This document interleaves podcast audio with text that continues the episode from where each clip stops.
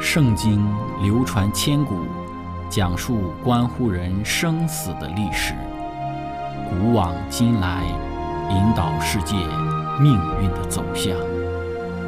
圣经历经风雨，见证真爱永恒的真理，惊天动地，拯救堕落罪孽的生灵。圣经荡气回肠。感动铁石心肠的生命，坚往之来，翘首以待基督的复临。希望福音广播电台圣经系列解经节目开卷有益，让我们翻开这本千古奇书，去领悟其中可以扭转人生的真理。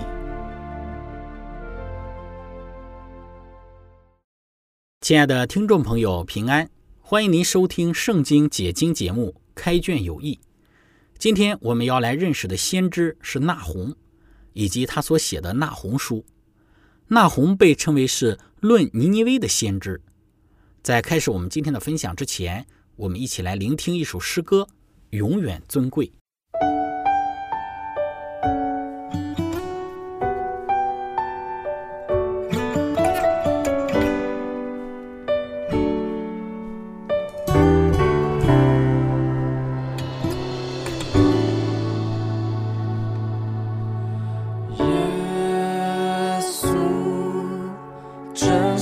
羔羊，配得所有极大赞美。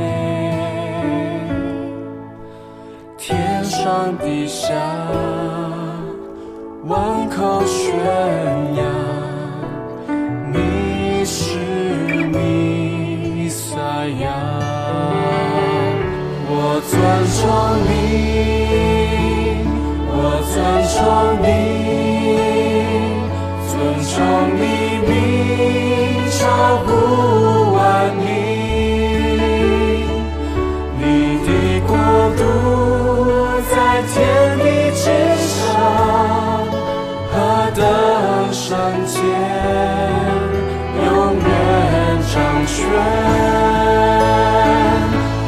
尊崇你，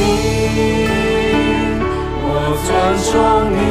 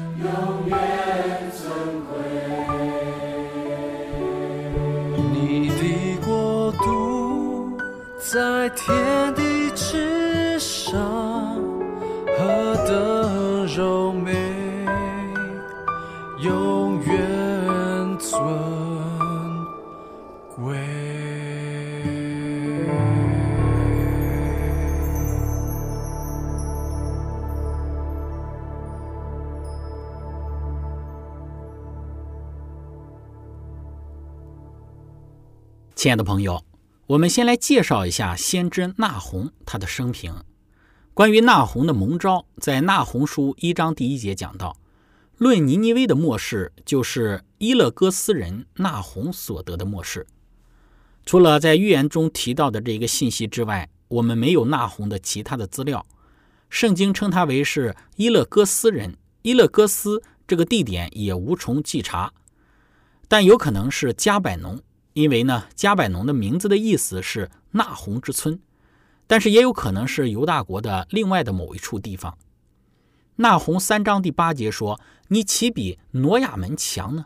挪亚门坐落在众河之间，周围有水海，其实指的是尼罗河，做它的壕沟，又做它的城墙。挪亚门在希伯来文当中是 Noam，是埃及的阿门神的这个大城，是一个举行。”庆典的一个地方，里面有列王的坟墓、巨像和狮身人面像，有卡纳克和卢克索神庙，还有他的大柱子以及柱廊伫立在尼罗河的河畔，就像底格里斯河边的尼尼微。纳洪警告尼尼微，在天庭的眼中，他与底比斯相差无几，很容易遭遇相同的厄运。底比斯于公元前六百六十三年被亚述王。亚述巴尼拔，或者是另外一个翻译为亚斯纳巴所毁灭。他在位的时间是公元前的六百六十八年到公元前六百二十八年。因此，纳洪的圣功至少有一部分时间是在挪亚门被毁之后。同时，纳洪书三章第七节当中讲到，纳洪把尼尼微的毁灭看作是未来的事。三章第七节说到：“凡看见你的，都必逃跑离开你。”说尼尼微荒凉了，有谁为你悲伤呢？我何处寻得安慰你的人呢？亚述首都尼尼微是公元前六百一十二年被马代和巴比伦联军攻占和摧毁，因而公元前六百一十二年，纳洪预言的时间就是它的下限。先知对底比斯毁灭的生动的描述，表明人民对于这一件事情还记忆犹新。亚述虽然已经衰落。但尚未走到尽头，因此纳洪担任先知是在公元前的六百四十年左右，处于底比斯的毁灭和尼尼微城的陷落这两个事件中间。我们说这是比较合理的推测。纳洪蒙召做先知，预言了尼尼微要毁灭，是在约拿在公元前七百九十三年左右去往尼尼微传警告一百五十年之后。接着我们来谈当时的历史的背景。对于尼尼微城，它是一个古老的城市。那洪书的主题是尼尼微即将面临到厄运。约拿对尼尼微传悔改的道，因此这个城当时在约拿那个时代，他们向上帝自卑，然后悔改，最终使城得救。但之后亚述再次陷入到罪恶之中，那红就预言上帝在最终对尼尼微的判决。尼尼微是亚述最古老的城市之一。这一座城是由《创世纪》十章十一节里头所提到的宁路，它所建造。考古证据也证明这座城池的一个古老性。在历史中的数个世纪，尼尼微几度成为亚述国的首都。从帝国时期的公元前九世纪到七世纪，尼尼微城成为最伟大的城市之一。尤其是在西拿基利执政期间，它成为当时最辉煌的城市。根据他对于城市总布局和王宫的描写，可以清楚地了解，这是一座古代的大都市。在《先知与君王》当中说到，亚述国的首都尼尼微乃是以色列分国以后古代最大的城市之一。在巴别塔人口分散之后不久，这一座城就建立在底格里斯河肥沃的岸边。经过许多世纪之后，渐渐的兴旺，直到成了极大的城，有三日的路程。古尼尼微的规模可以得到相当准确的一个证实，因为这座城池的城壁、墙壁仍然清晰可见，从远处可以看到山丘状的城墙当中被原来的城门截断，测量出其总长大约十二公里，总面积有六百六十三点七公顷，在地图上呈现出不规则的长三角形的一个形状。约拿书三章第三节，当时的约拿称。这尼尼微是极大的城，有三日的路程，可能是指走遍城市的街道，与里面所有的居民接触，需要花三天的时间。纳洪时代的尼尼微，纳洪书中论述到，它是流人血的城，充满谎诈和强暴，抢夺的是总不止息。都因那美貌的妓女多有淫行，惯行邪术，借淫行诱惑列国，用邪术诱惑多族。先知与君王之中再次说道：“尼尼微在其短暂的极盛时期，乃是一个罪恶的冤首。圣经形容它是流人血的城，充满谎诈和强暴。先知纳洪用比喻的话，把尼尼微人比作残酷凶猛的狮子。他问道：‘你所行的恶，谁没有时常遭遇呢？’先知以赛亚在西西亚做王的时候，预言了西拿基利的亚述军队在犹大的衰败。”而纳洪则预言亚述国首都的最后的陷落。当时的这一个犹大国的景况，如果纳洪是在公元前六百四十年做先知的话，当时在位的一个犹大的王，正是一个好王约西亚执政的时期。约西亚王是在公元前六百四十年到六百零九年任犹大王。关于这个王，可以参考先知耶利米这一课的内容。约西亚当政之时只有八岁，他二十岁左右的时候发动了许多的改革，废止了偶像的崇拜。他的工作也得到了先知耶利米的协助。耶利米在约西亚执政第十三年时正式蒙召担任先知。约西亚的目的是坚决在犹大废除偶像崇拜，并重新树立对上帝的敬拜。约西亚执政的第十八年，洁净并修理圣殿的过程之中，发现了律法书的一个副本。这个发现强化了约西亚在整个国家的改革运动，甚至扩展到原先北方以色列国的领域。亚述帝国的覆灭也给他的运动的扩展带来了机会。接着，我们来谈纳洪先知他的事工。首先，先知的第一个事工就是宣告刑罚，讲述恩典。在约西亚宗教改革的时代里。透过纳洪的事工，上帝向他的子民显示了仁慈，以及对他们的敌人显示的严厉。纳洪书一章二到十五节，在这一段的经文之中，特别讲到耶和华本为善，在患难的日子为人的保障，并且认得那些投靠他的人，但他必以涨溢的洪水淹没尼尼微，又驱逐仇敌进入黑暗。十二到十五节说道。耶和华如此说：“尼尼微虽然势力充足，人数繁多，也必被剪除，归于无有。犹大，我虽然使你受苦，却不再使你受苦。现在我必从你颈项上折断他的轭，扭开他的绳索。耶和华已经出令，指着尼尼微说：你名下的人必不留后。我必从你神的庙中除灭雕刻的偶像和铸造的偶像。我必因你卑鄙，使你归于坟墓。”看呐，有报好信息传平安之人的脚登山，说犹大可以守你的节期，还你所许的愿，因为那恶人不再从你中间经过，他已经灭绝尽尽了。宣告的是恶人的刑罚，讲述的是对于敬畏上帝之人的恩典。上帝对于恶人乃是烈火，但对于他的子民却是日头和盾牌。第二个先知纳洪的事工就是预告尼尼微城将要覆灭。那红书二章一到十三节讲到了尼尼微城要受围困、被攻占。尼尼微那打碎邦国的上来攻击你，你要看守保障，谨防道路，使腰强壮，大大勉励。耶和华复兴雅各的荣华，好像以色列的荣华一样，因为使地空虚的已经是雅各和以色列空虚，将他的葡萄枝毁坏了。他勇士的盾牌是红的，精兵都穿着朱红衣服。在他预备征战的日子，战车上的钢铁闪烁如火，薄木把枪也抡起来。车辆在街上疾行，在宽阔处奔来奔去，形状如火把，飞跑如闪电。尼尼微王招聚他的贵胄，他们步行半跌，速上城墙，预备挡牌。河闸开放，宫殿冲没，王后蒙羞，被人掳去，宫女捶胸，哀鸣如歌。此乃命定之事。尼尼微自古以来充满人民，如同聚水的池子。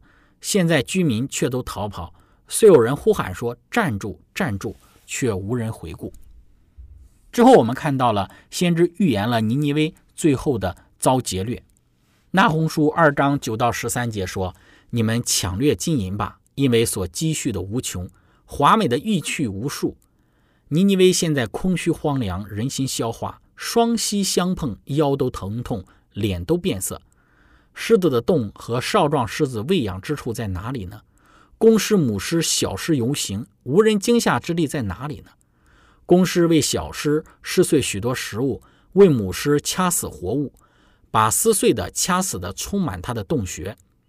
万军之耶华说：“我与你为敌，必将你的车辆焚烧成烟，刀剑也必吞灭你的少壮狮子。我必从地上除灭你所撕碎的，你使者的声音必不再听见。”第三个先知纳红的事工，就是斥责尼尼微城里的人的罪恶。尼尼微的罪恶是招致他们刑罚的最主要的原因。祸灾这流人血的城，充满着谎诈和强暴，抢夺的事总不止息。鞭声响亮，车轮轰轰，马匹踢跳，车辆奔腾，马兵争先，刀剑发光，枪矛闪烁，被杀的甚多。尸首成了大堆，尸骸无数，人碰着而跌倒，都因那美貌的妇女多有淫行，惯行邪术。借淫行诱惑列国，用邪术诱惑多族。万军之耶华说：“我与你为敌，我必揭起你的衣襟，蒙在你脸上，使列国看见你的赤体，使列邦观看你的丑陋。我必将可憎污秽之物抛在你身上，辱没你，为众目所观。凡看见你的，都必逃跑离开你，说尼尼微荒凉了。有谁为你悲伤呢？我何处寻得安慰你的人呢？”在先知纳洪的整个的先知事工当中，也以挪亚门的毁灭作为毁灭尼尼微的这个例子。你岂比挪亚门强呢？挪亚门坐落在众河之间，周围有水，海做他的壕沟，又做他的城墙。古时和埃及是他无穷的力量，福人和路比族人是他的帮手，但他必被赶出，被掳去。他的婴孩在各市口上也必被摔死。人为他的尊贵人研究，他所有的大人都被链子锁着，你也必喝醉，必被埋葬，并因仇敌的缘故寻求避难所。最后，尼尼微要完全的被毁灭，他一切的保障必像无花果树上出熟的无花果，若一摇撼，就落在想吃之人的口中。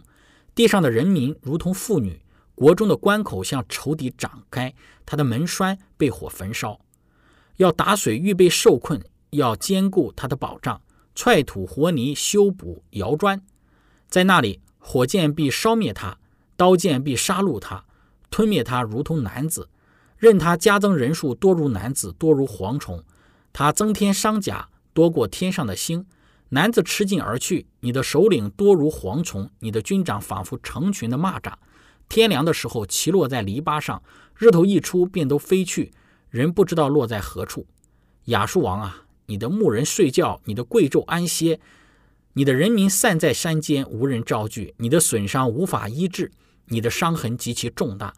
凡听见你信息的人都必因此向你拍掌。你所行的恶，谁没有时常遭遇呢？这就是我们看到先知纳洪面对尼尼微这一个最终的毁灭所发出的预言。亲爱的朋友，分享到这里，我们一起来聆听一首诗歌。你是何等柔美！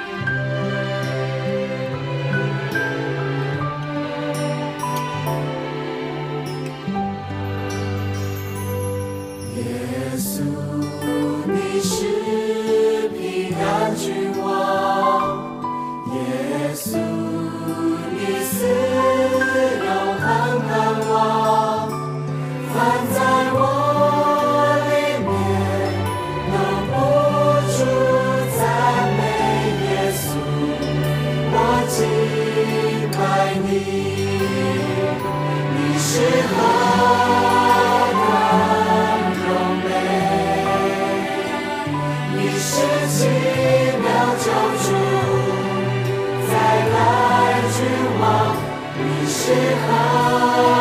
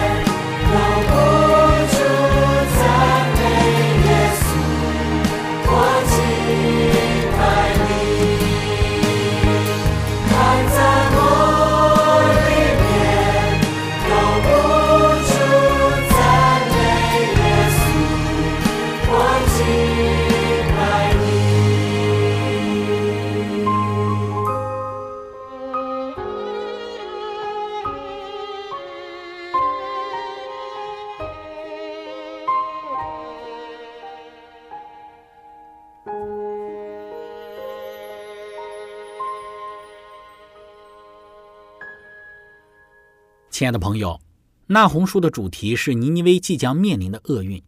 这个预言与约拿的信息处于同一时代。约拿对尼尼微传悔改的道，而因为该城居民在上帝面前的自卑，使得整个城市的人得救。但是亚述再次陷入到罪恶之中。那红的任务是预言上帝的判决对尼尼微的毁灭。尼尼微的傲慢、残暴和拜偶像的程度已经到了恶贯满盈。亚述王们长期以来藐视天国的上帝和他的统治，把宇宙的创造主列到与周围列国偶像同等的位置上。因为这些国王在对抗他国之时，自以为是的在实行亚述神的旨意。亚述对上帝的蔑视必须停止，要么借着他这一个国家的悔改，要么借着他这个国家的毁灭。以赛亚预言过亚述军队在犹大的衰败。那红也预言了亚述国首都的最后陷落。在《先知与君王》当中说道：“无穷之主仍以无误的准确性为列国保留着账目。当他提供恩典，并呼召人悔改之时，这账目还没有结算。但当每个账目上的账目数目达到了上帝所规定的限额之时，他的愤怒就要发作。账目结算，上帝的忍耐到了尽头，恩典，不再为他们代求了。亲爱的朋友，今天我们的分享就到这里。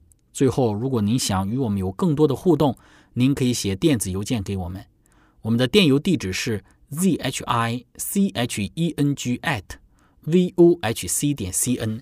感谢您，愿上帝赐福您。我们下次节目再见。